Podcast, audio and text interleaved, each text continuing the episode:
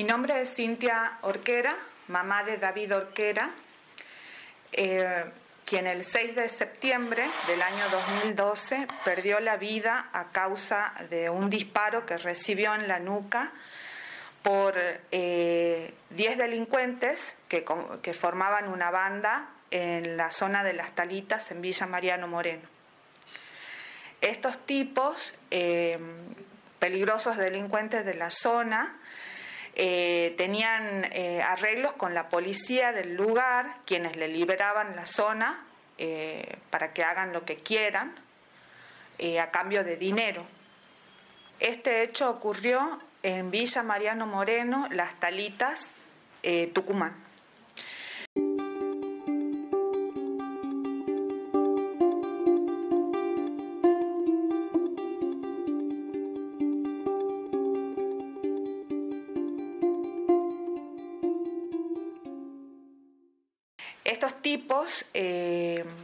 Cometer el hecho, eh, algunos, algunos quienes iban escapando, tres de ellos, el padre, Francisco Grimaldi, Matías Grimaldi y Eduardo Grimaldi, fueron detenidos en el mismo hospital eh, donde atendieron a mi hijo, ya que al escapar se cayeron de la moto.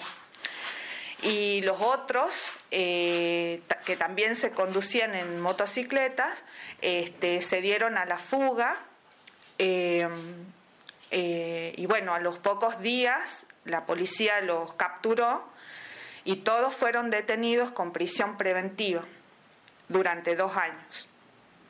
Al cumplirse los dos años y al no tener fecha de juicio, salieron en libertad eh, con lo que los encontrábamos por la calle, como si nada hubiesen hecho.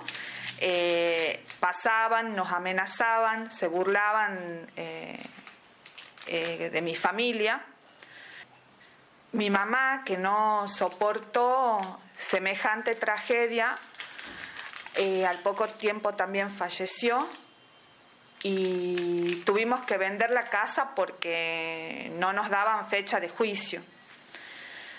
Tuvimos que ir a alquilar eh, en distintos lugares eh, y bueno, no solo nos afectaron eh, perdiendo la vida de un ser querido, sino también con respecto a la salud de mi hijo, que en ese momento su hermano menor, dos años menor que, David Jesús, este, tenía 14 años y él entró en un estado depresivo del cual hasta el día de hoy no pudo salir y empeoró, estuvo internado dos veces este, porque sufre de una depresión crónica eh, y en este momento se encuentra medicado y bajo control médico.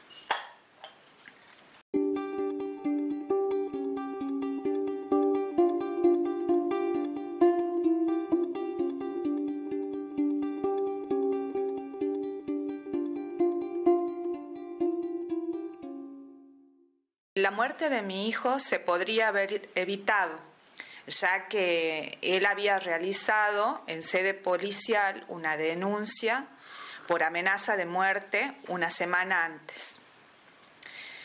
Eh, sin embargo, no se hizo nada al respecto em, porque eh, la policía recibía plata de parte de estos delincuentes. Al pasar los dos años de prisión preventiva salieron en libertad eh, y seguían su vida como si nada hubieran hecho hasta el día de hoy. Pero eh, gracias a Dios eh, y gracias a la,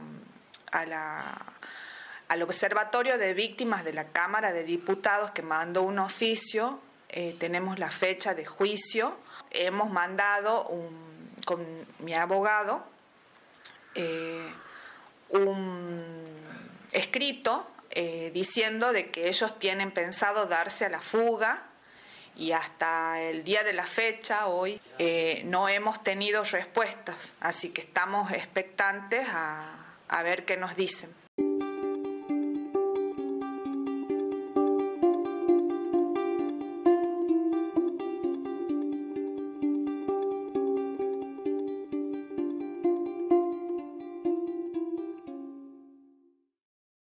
Pérdida de David la ha sufrido.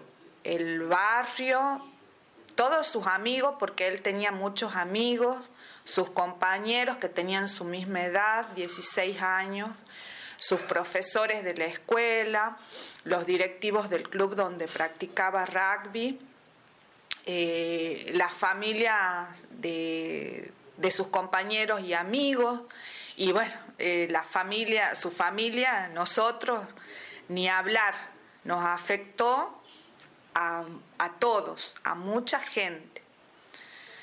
Eh, la vida de mi otro hijo, de su hermano, no fue nunca más la misma. Y, bueno, eh, yo creo que la justicia puede llegar a traer un poco de alivio a la situación, a toda la situación que, hemos vivido. Eh, y que la gente sabe, los mismos médicos eh, han podido diagnosticar qué es lo que le está pasando a mi hijo y cómo lo afectó la muerte de su hermano.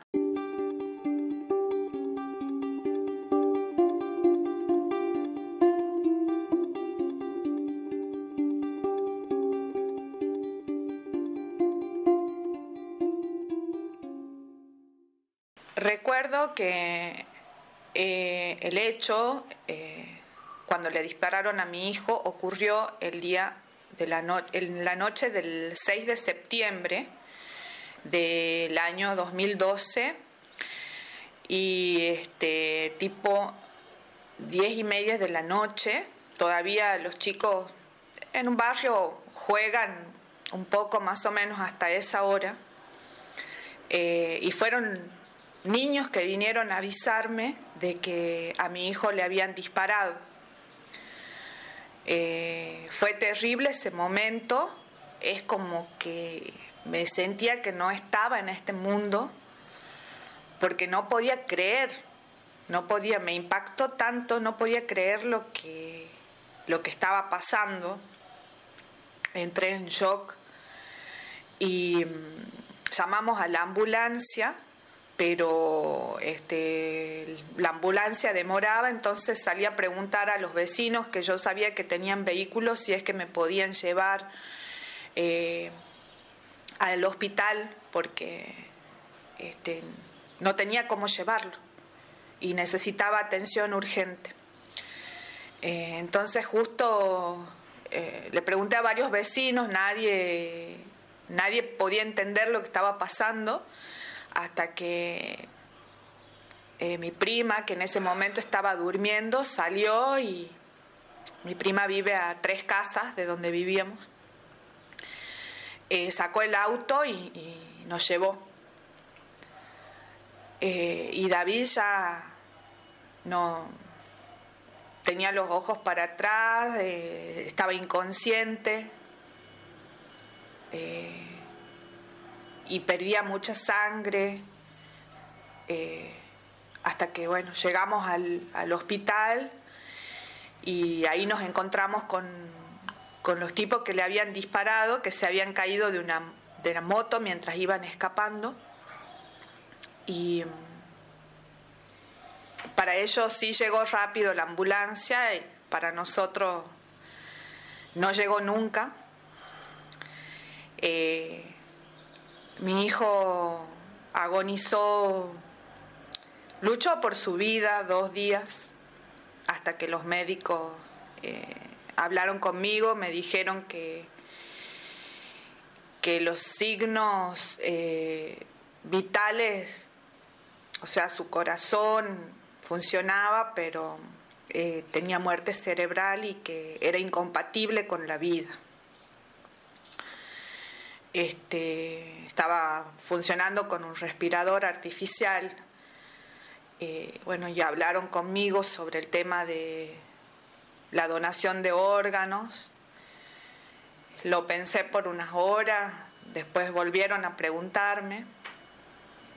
Y bueno, decidí que, que sí, porque en una conversación que habíamos tenido con mi hijo sobre un tema que estaban viendo en la escuela, justamente sobre la donación de órganos, yo le pregunté a él si él eh, tendría que elegir si decidía donar o no sus órganos. Entonces él me contestó que sí. Y bueno, yo recordé esa conversación que tuve con él y bueno, decidí lo que él también había pensado sobre el tema. Me costó mucho, fue tremendo. Es una decisión muy fuerte, este, pero pensé en otras personas que necesitaban seguir viviendo y bueno, fui fuerte y, y dije que sí. A partir de ahí fue este, despedir a mi hijo, ¿no? Despedir a mi hijo. Él amaba la vida. Él este, era una persona muy alegre, eh, que le encantaba tener amigos, eh, que mm, pensaba en terminar de estudiar para trabajar y ayudarme a mí, porque yo, eh, ellos no perdieron a su papá cuando eran bebés eh, y con la ayuda de, mi familia lo sacábamos adelante. Entonces él quería ayudarme a mí y a su hermano.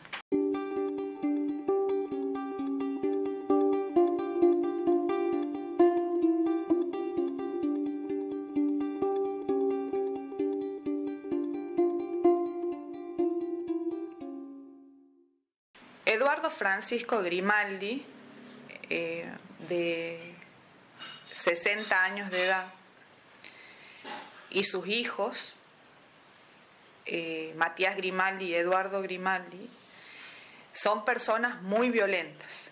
En el caso de Francisco Grimaldi, padre, eh, él ya tenía antecedentes y causas abiertas por violación, por violencia de género, violencia doméstica, y mm, apañaba todo lo malo que hacían sus hijos.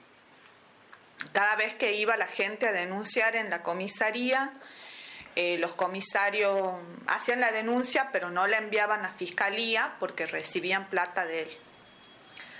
Entonces ellos se valían de, de, esa, de la impunidad que había eh, en la zona para creerse los dueños del lugar y creerse dueños de hacer lo que quieran, incluso de matar. Eh, mi hijo, que había hecho una denuncia una semana antes por amenaza de muerte eh, hacia el hijo de Grimaldi, que lo, lo amenazó en la parada del colectivo cuando mi hijo iba a educación física, le dijo, yo ando robando y voy a matar a tu primo, poniéndole un arma en la cabeza, una semana antes. Mi hijo, este, que jamás había eh, pisado una comisaría, yo tampoco, eh, tuvo miedo y pensando que la policía lo iba a defender, me pidió que lo acompañe a hacer una denuncia. Yo también pensando en que alguien podía hacer algo por nosotros para defendernos. O sea que esta muerte se podría haber evitado y nadie hizo nada. Este, es lamentable, es lamentable lo que vivimos los vecinos en un barrio, eh, que por ser eh, alguien común, que no sos amigos de delincuentes o que te manejas en colectivo, eh, tenés que vivir esta, esta falta de justicia, no podés vivir en paz, eh, no tenés derecho a vivir tranquilo, a hacer tu vida tranquilo. Es muy lamentable.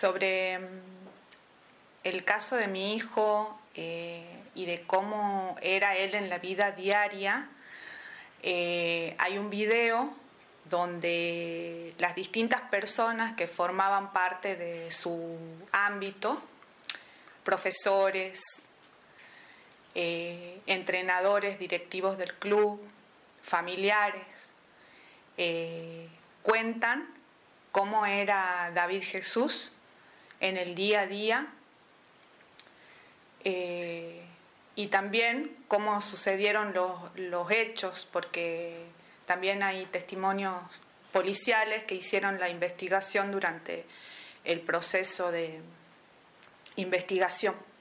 Las periodistas que hacen este programa son Soledad Iriarte y Carolina Ponce de León, programa Buscando Justicia, que lo pasaban por un canal de televisión de Tucumán. Esto quedó registrado en YouTube, así que lo pueden encontrar ahí. El programa se llama Buscando Justicia, caso David Orquera. En este programa, donde hablaban eh, las distintas personas que formaban parte de la vida de David, eh, son el profesor de inglés de su escuela secundaria, donde asistía, eh, Luis Coronel, la directiva del club, tesorera del Club Corsarios, Aroncina Carrizo, eh, su primo, eh, quien iba conduciendo la moto esa noche que lo fue a buscar del club, del entrenamiento, Jorge Silva, quien fue testigo y víctima de este hecho, eh, quien fue mi pareja en ese tiempo, Jorge Luna, eh, el policía que estuvo a cargo de la investigación eh, de homicidios, este, eh, Hugo Cabezas, el abogado que hablaba sobre el proceso de investigación y cómo seguía la causa, el abogado Omar Gómez, y su compañera y amiga eh, Joana eh, Soruba. Este, cada uno dio su testimonio de cómo eh, era ser parte de la vida de David. su profesor, por ejemplo, se acordaba de que nunca lo vio con cara de enojado a David, que de hecho él le había puesto este, un sobrenombre eh, de pitufo animoso, porque era el que animaba la clase siempre. De hecho lo habían elegido este, eh, líder, digamos, del, del curso este, para los eh, distintos eventos que tenían eh, como representante del curso. Este, luego su, eh, la directiva del club, que era tesorera y entrenadora de hockey también, este, ella recordaba de que a David, como lo conocía de chico, habían entablado una relación tipo madre e hijo que era una persona simple y tierna y amigable. Eh, su, compañera decía que, que David era muy buena persona, excelente persona.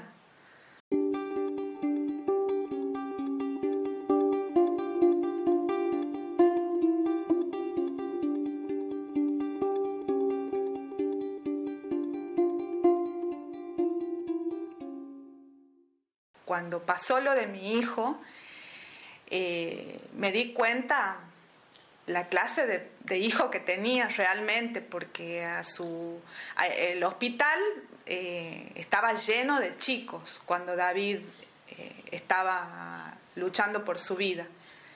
Y eran todos por David, era un montón de gente, y más que nada jóvenes, chicos de la edad de él, con carteles que decían Fuerza David, este, eh, en su velatorio era también casi todo el barrio que fue, este, estaba muy lleno de gente. Eh, y bueno, ver todo eso es como que me ha dado fuerzas para seguir luchando por, para pedir justicia ¿no? por, por su muerte. Porque realmente nadie se esperaba esto, nadie, nadie se hubiera imaginado que hubiese, se hubiese ido de este mundo tan injustamente.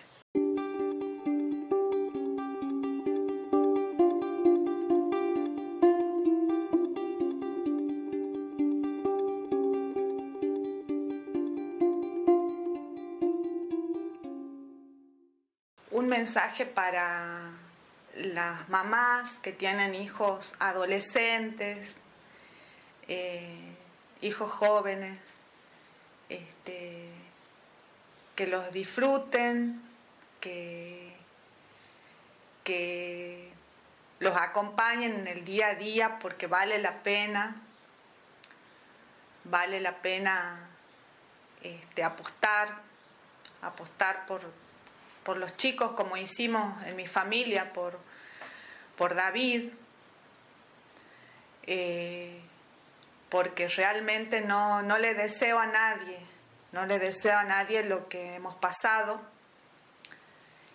Eh, y si, si los jóvenes se sienten amenazados en algún momento, que sigan hasta el final hasta el final este, tratando de protegerlos.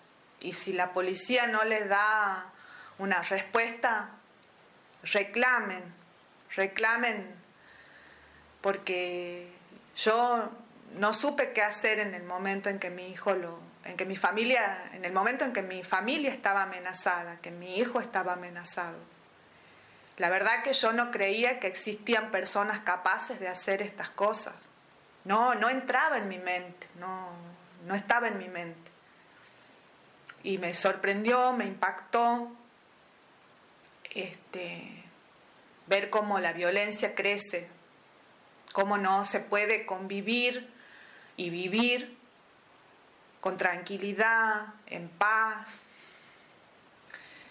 Eh, porque esta lucha es es, para, es un duelo para toda la vida. Y, y aparte uno tiene que mendigar prácticamente justicia, porque si uno no se presenta en tribunales, si no caminas los pasillos, si no reclamas, esto queda en el olvido. Eh, porque los delincuentes estos asesinos eh, contratan sus abogados que están acostumbrados a sacar delincuentes de, las cárceles para que vuelvan a cometer los mismos hechos, para que haya otras víctimas. Eh, no, no, nos miden las consecuencias. Pareciera que la vida no vale nada hoy en día y y afecta no solo a la persona que muere, sino que matan en vida a una madre, a un hermano, porque a partir de la muerte de un ser querido en hecho tan injusto, en un hecho tan violento, eh, cambia todo, nada vuelve a ser lo mismo es un dolor para toda la vida. Yo espero que, que las leyes en algún momento sigan mejorando, sigan mejorando porque recién tengo fecha para un juicio, para un debate oral, porque estos tipos tienen estrategias de ir cambiando de abogado, de hacer distintas cosas que yo no entiendo cómo los jueces no pueden ver esto. No se pueden poner a favor de la víctima. No haya algo que, que proteja a las víctimas, ya que hemos pasado por semejante situación y la seguimos pasando.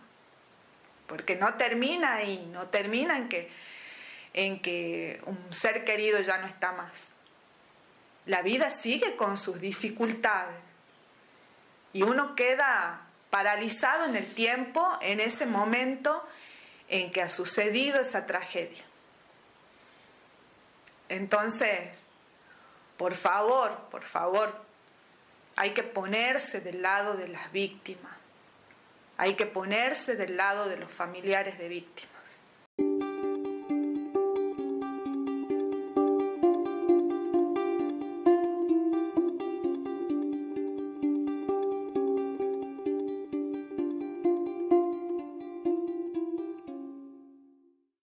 A partir del momento en que pasó la trágica muerte de mi hijo por culpa de, estos asesinos que conviven entre la gente común, en un barrio común, eh, salía a, las calles a hacer marchas.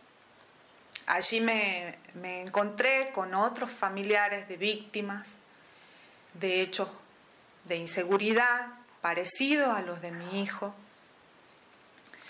y notaba que en el año 2012 empezaban a haber olas de inseguridad, como que iba creciendo la violencia, iba creciendo la delincuencia. Entonces cada vez que veía en la televisión un, un hecho parecido al de mi hijo, trataba de contactar a la familia, a los familiares, a las mamás, para juntarnos y reclamar justicia, porque sé lo que se siente perder a un ser querido. Por ahí, este, cuando eran las marchas de, de Alberto Levos por la muerte de su hija Paulina Levos, también me sumaba. Nos sumábamos muchos familiares de víctimas de acá de Tucumán y también venían de otras provincias. Y en la actualidad eh, eh, formo parte de, de los familiares de víctimas de inseguridad e impunidad de Tucumán. Tenemos contactos con otros familiares de víctimas de otras partes de Argentina, de otras provincias. Y, luchamos, luchamos día a día, estamos en comunicación y, y sentimos lo mismo. Gente que se enfermó en el camino, papás que no soportaron este, estar pasando por esta situación que uno no lo puede creer. Este, algunos que, que se fueron también en el camino sin haber obtenido justicia. La justicia es muy lenta y es como que tiende a favorecer a, a, los, a los asesinos. Y es por eso que no, sin justicia no, no va a haber paz, tampoco va a haber seguridad y esto va a ir creciendo día a día, se va a hacer una bola de nieve, va a llegar un momento en que, en que no se va a poder salir a la calle, que de hecho ya está sucediendo. Entonces, es muy importante apoyar a los familiares de víctimas para que no, no hayan más a futuro.